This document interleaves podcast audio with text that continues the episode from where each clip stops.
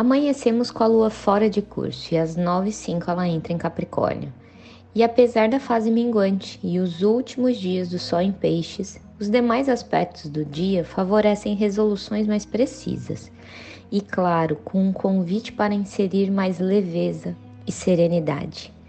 E como eu disse na segunda, os próximos dias ainda não estão favoráveis para tomar grandes decisões, bem como realizar cirurgias, caso você possa escolher, né? Assinar contratos, fazer lançamentos, iniciar projetos ou ter conversas mais importantes.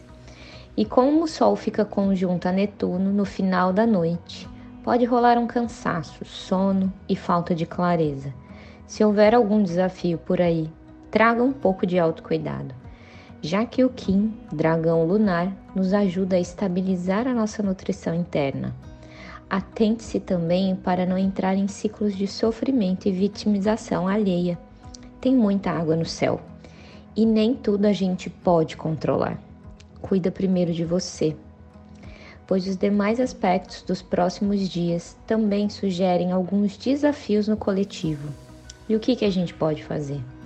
O melhor para nós é cuidar da nossa saúde mental, energética e física preserve-se um pouco mais. Saiba o que realmente merece a sua energia.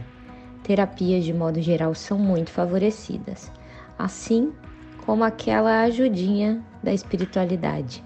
Esse é um momento que a intuição tá on.